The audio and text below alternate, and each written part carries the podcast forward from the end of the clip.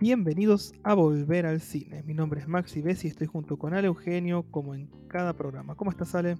Hola Max, ¿cómo andan nuestros oyentes? Hoy tenemos estrenos para todos los gustos, muy parecido a la semana pasada. Y bueno, vamos a arrancar, ¿te parece? Vamos a arrancar. Esta semana, que es la semana del 2 de septiembre de 2019, el jueves 2 de septiembre, se estrena Shang-Chi y la leyenda de los 10 anillos. Es una película que no tuvimos la oportunidad de ver, así que no vamos a chamullarte. Lo único que te vamos a decir es que para mí es una de las películas que más estoy esperando de Marvel en los últimos tiempos. Sí, me parece que esta, esta película, Max, es podemos decir, la, primera de, la nueva etapa de, de, Marvel, ¿no? Porque está bien, si bien tuvimos Black Widow y tenemos todas las series, es como que Black Widow pertenece a, a la etapa anterior, está mucho más arraigada. Y Shang-Chi es como, bueno, ¿hacia dónde vamos ahora? Sí, es la primera película de un héroe nuevo, muchísimo tiempo. Eh, y creo que con esta película lo que Disney está intentando hacer es captar el mercado chino, que es enorme. Así que, bueno, esperemos que le vaya muy bien. Una vez que la hayamos visto, por ahí hablamos un poquito, por ahí no, la semana que viene podríamos hablar porque el único estreno que va a haber es Malignant, un estreno de Warner, eh, así que o podemos hablar de Malignant y de Shang-Chi, o hablamos de Malignant y de la filmografía de James Wan. Vemos la semana que, viene qué hacemos.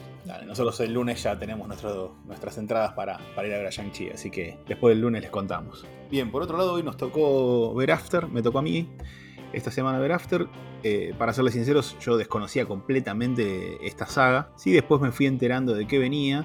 Y, bueno, me puse un poco a tono. Y a raíz de eso, bueno, descubrimos que esta película, que es la tercera de, una saga que ya tiene filmada la 4, eh, está basado en, los libros de Antot. De hecho, descubrí que acá en casa los tengo en la biblioteca. De hecho, originalmente no fueron libros, eh, fue publicado en forma digital en una plataforma que se llama Wattpad tuvo tanto éxito que, bueno, se ocuparon de, darle difusión, conseguirle dónde publicar, dónde editar el libro y después también pusieron en contacto a, a Todd con una productora de cine que llevó a la pantalla gigante sus historias. Sí, así es. ¿De qué se trata? Un poco para poner al público que no conoce esta historia. Eh, es, la, es una historia de amor entre dos jóvenes, Tessa y, Harding, que bueno, en la primera película se conocen, ya en la segunda su, relación se va afianzando y en esta tercera los vemos ya en un plano de salir de la universidad y el salto a, la vida adulta, del trabajo y los conflictos que eso traen. Para serte sincero, a mí lo que me pareció es una película muy, muy de, fans. Me parece que los que siguen esta, esta saga la van a, la van a querer mucho, por, hecho, por eso de hecho ya la 4 está en camino. Eh, me parece que ya se viene como un cierre a toda esta historia. Y, como te decía, es para, es para su público. Un público adolescente, un público que viene creciendo con, los personajes.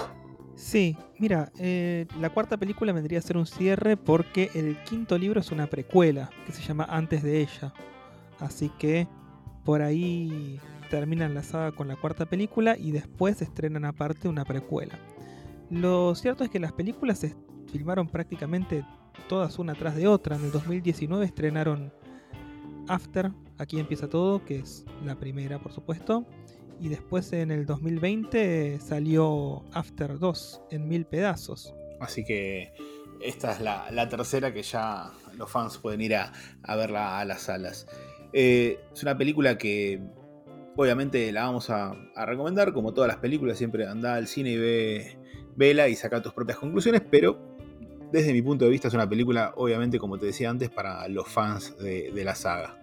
Yo creo que lo que tienen estas películas es un target muy particular, están apuntadas a un público con una edad muy particular. Eh, digamos que es gente joven de hasta 25 años.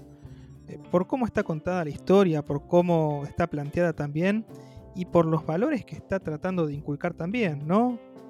Sí, sí.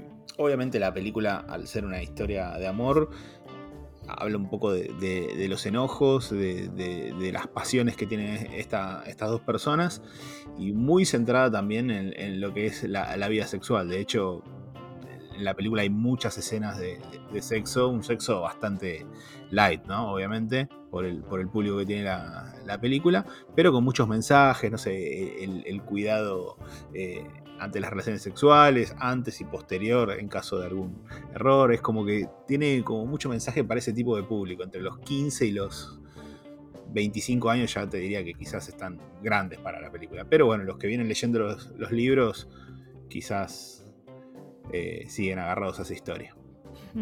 Así es. Son conflictos con los que las personas adolescentes y que acaban de abandonar la adolescencia pueden llegar a identificarse. La película trata de concientizar acerca del uso de protección a la hora de practicar relaciones sexuales y inclusive eh, te muestra qué hacer en caso de no llegar a haber tenido protección. Es muy específica, es muy gráfica en cuanto a eso, ¿no? Sí, sí, hay, escenas muy marcadas, siempre el, protagonista masculino eh, sacando su preservativo, después en, una situación que tiene que ir a una farmacia a comprar una pastilla, bueno, eh, en fin, eh, el público que la sigue la, va, a querer seguramente y bueno, es parte de ahí de, los libros que se convierten en, en películas. Esperamos que toda la gente que está siguiendo After la disfrute porque tiene un público muy fiel. La verdad que me, sorprendió ver cuánta gente estaba enterada de esta película y, que son fanáticos. fue mucha más gente de la que esperaba. La verdad que bien por After. Yo te lo decía antes, a mí me, sorprendió que tenga tanto, tanto fan ahí eh, esta, esta saga. Y también como la veo como las inferiores de 50 sombras de Grey. Es como que después de leer estos libros los, adolescentes ya crecidos saltan a, a, 50 sombras, me parece, porque tienen como esa misma, esa misma esencia la relación. De hecho, en, entre los libros que suele leer la gente que leyó After, después suele estar 50 sombras de Grey. Cuando vos le preguntás a la gente, eh, es ese tipo de historias que suelen disfrutar. Así que te digo, para gente como vos y como yo, por ahí esta película no es. Nosotros que disfrutamos del terror, que disfrutamos de la ciencia ficción, que disfrutamos de la aventura, esto no es nuestro, nuestro lugar feliz, por supuesto. Pero para todos los fans de este tipo de películas, en la onda de 50 sombras de Grey, en la onda de por ahí Crepúsculo inclusive, les va a gustar muchísimo. Sí, de hecho es, es, difícil catalogarla, ¿no? Porque no entra en un romance puro, tampoco es un drama, es tiene un poco de todo. Me parece que maneja todos los matices ahí. Es After. No se lo puede explicar de otra manera. Bien, y de After nos vamos a, a Espiral. ¿Te parece? Dale, nos vamos a Espiral. Lo que vamos a hacer con Espiral es contarles que nosotros ya hablamos de esta película en un episodio anterior y nos explayamos bastante. La verdad que nos gustó, nos gustó muchísimo y, y la oportunidad de poder ir a verla al cine es increíblemente buena. Estas películas son para disfrutar en cine, en la oscuridad, donde no podés sacar los ojos de la pantalla y el sonido está todo alrededor tuyo. Ahí es donde se vive el terror en una sala de cine. Así es. Más allá del ceño fruncido de, Chris Rock, eh, todo lo demás está muy bien. sí, la, verdad que la película es buena. O sea, si alguien llega a decir que es mala, no sé qué estaba esperando de una historia eh, en el universo de lo que es el juego del miedo. O sea, nos dan exactamente lo que nos tienen que dar y es más, lo hacen excelente dentro de un ámbito de lo que es una película del estilo policial. Ya lo dijimos todo en el otro episodio, es ir a escucharlo nada más. Está muy bien. Eh, y después vamos a ir a otra que también está basada en un libro, pero esta más para los peques. Vamos a, Peter Rabbit. Peter Rabbit, vos sabés que me encantó Peter Rabbit. no pensé que me iba a gustar tanto. Sabía que me iba a gustar porque la primera me gustó, porque me gustan los libros, los disfruto con mis hijos, eh, pero, pero me gustó muchísimo más de lo que esperaba. Salí con una sonrisa enorme de oreja a oreja y ya cuando llegamos a la privada nos estaba esperando Peter Rabbit en el lobby del cine, así que nada, me, reí como un salame y inmediatamente en cuanto me acredité pedí sacarme una foto con Peter porque me estaba desmayando. A mí me encanta sacarme fotos con los personajes de las películas. Este, es más, estaba tan emocionado que me salía movida.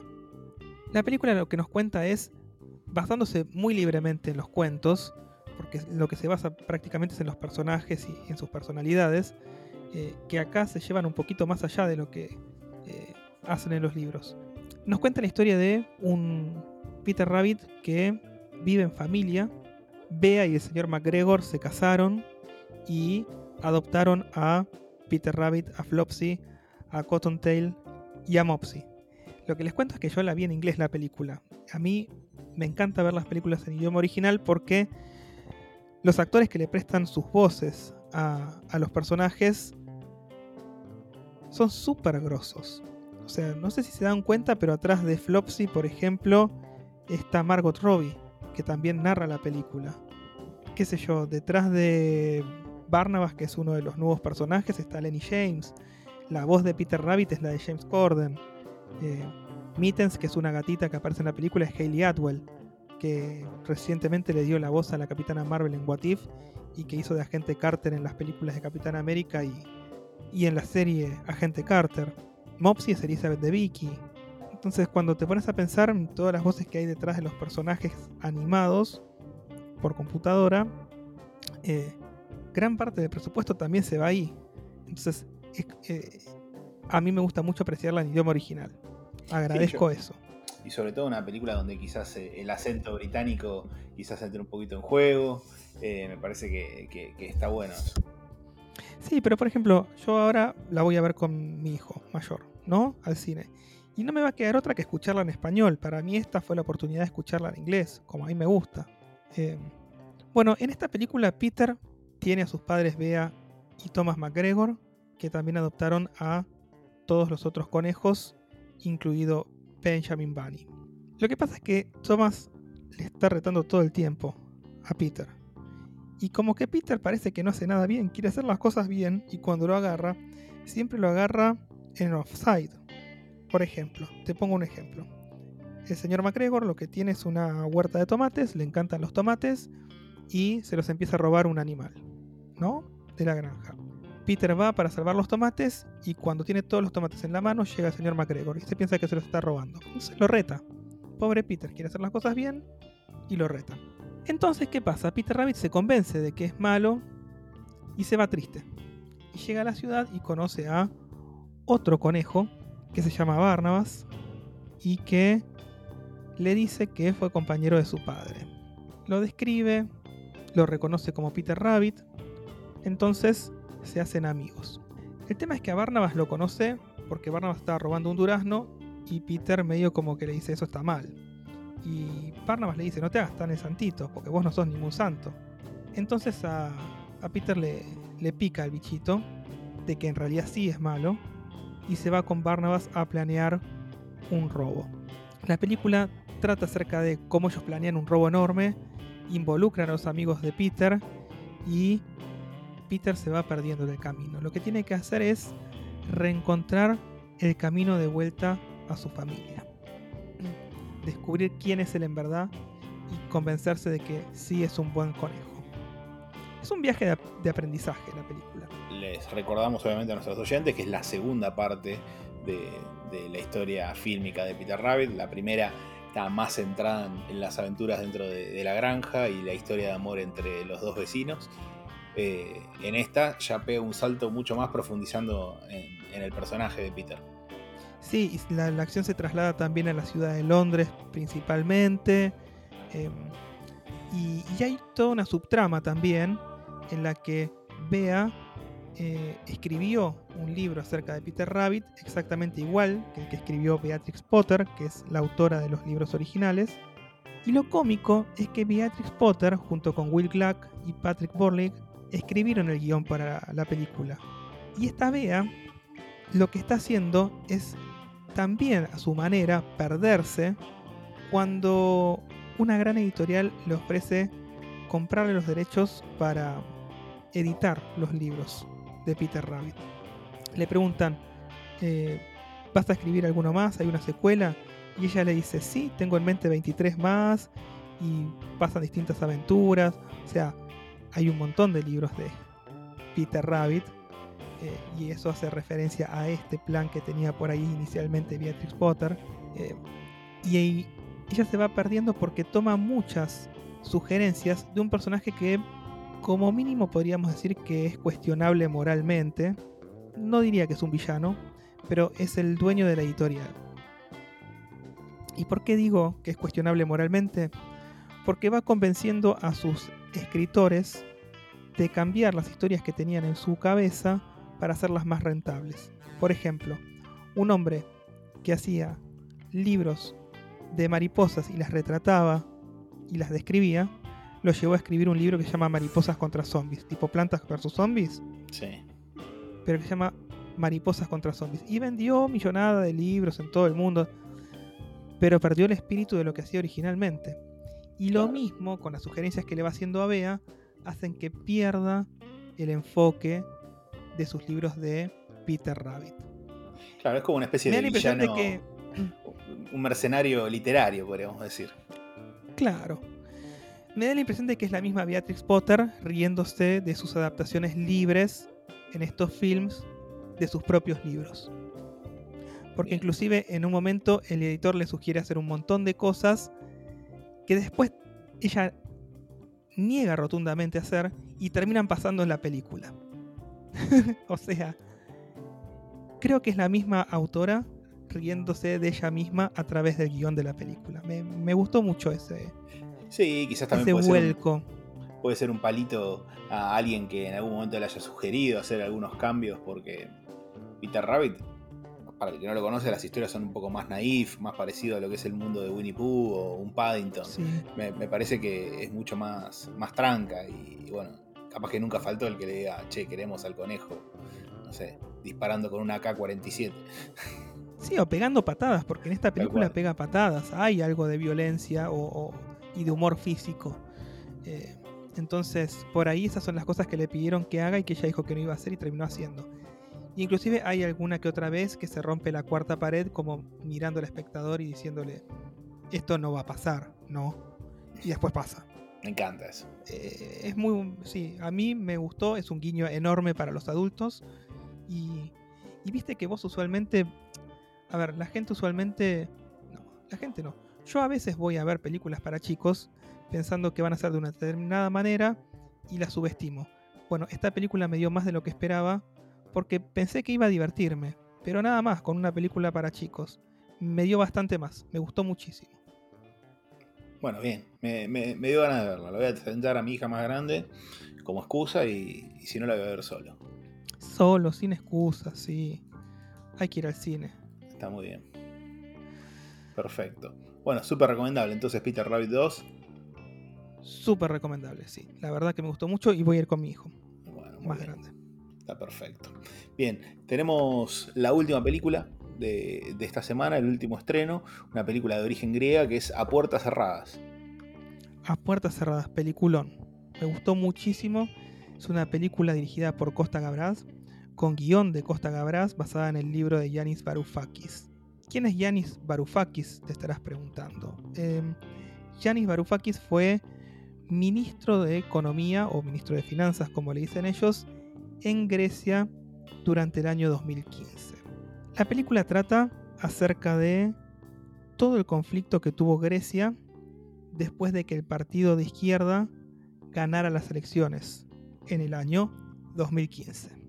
En ese momento, la comunidad europea, al ver que la izquierda ganó las elecciones y que su caballito de batalla fue no vamos a pagar la deuda cuando ganemos, se le genera una importante desconfianza en la nación griega y se plantean sacarlos de la comunidad. Eh, podría haber sido tranquilamente un Grexit. La tarea de este Janus Varoufakis era evitar la salida de Grecia de la comunidad. Y en esta película lo que vamos a ver es justamente toda esa discusión a puertas cerradas que se dio entre los integrantes de la Comisión Europea, el Banco Central Europeo y el Fondo Monetario Internacional. ¿Vos pensás que el ministro de Finanzas griego se enfrentó a todos estos monstruos prácticamente solito? Y sin la ayuda tampoco del primer ministro, porque el primer ministro era muy maleable. Fue muy complicado para Yanis Varoufakis poder ponerse con todo lo que tenía que ponerse arriba de la mesa y plantarse la película nos cuenta eso, básicamente.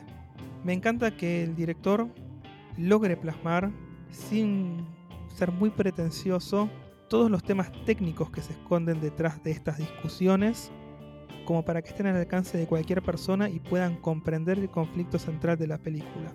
Y sobre todo que se apoye en las relaciones interpersonales, en la cuestión humana, para poder hacernos llegar muchísimo más a sentir esta historia cerca nuestro.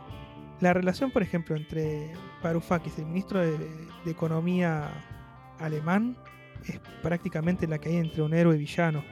Y sin embargo, en una charla sobre el final uno termina comprendiendo las posiciones de ambos. Eh, está excelentemente plasmado. Interesante para ver porque obviamente es un- una historia real que nos pasó hace muy poco y, Grecia todavía sigue levantándose de, esa crisis. Y, está bueno también porque te muestra un poco la, la- la rosca política, podríamos decir, desde adentro, ¿no? Sí, la- las roscas políticas, las dobles caras. eh, hay gente que le sonreía y sin embargo cuando llegó el momento de apoyarlo, por más que le dijeron que le iban a acompañar, no lo acompañaron. O sea, te habla de todo lo que un hombre sin experiencia política como Yanis Varoufakis pudo hacer y, y qué es lo que por ahí le pasaría a cualquier persona relativamente capacitada en su profesión que llegara a un cargo político de repente. Eh, se encontraría en un mundo en el que es muy difícil moverse. Bueno, bueno Max, entonces estos fueron los, los estrenos de, de esta semana. Así es, estos fueron los estrenos de la semana del jueves 2 de septiembre en adelante. Y con esto entonces vamos cerrando el episodio de hoy. Les recordamos que pueden encontrarnos en redes sociales, tanto en Twitter como en Instagram como arroba volver al cine. Y nos despedimos hasta la próxima semana, donde vamos a estar hablando de lo que les dijimos al principio. O Maligno y la filmografía de James Wan, o Maligno y Shang-Chi, dependiendo de cuánto nos guste. Así es. Nos despedimos entonces con esto por hoy, Ale. Nos despedimos, les mandamos un saludo a todos y todas. Y, y bueno, esto fue Volver al Cine. Hasta la semana que viene.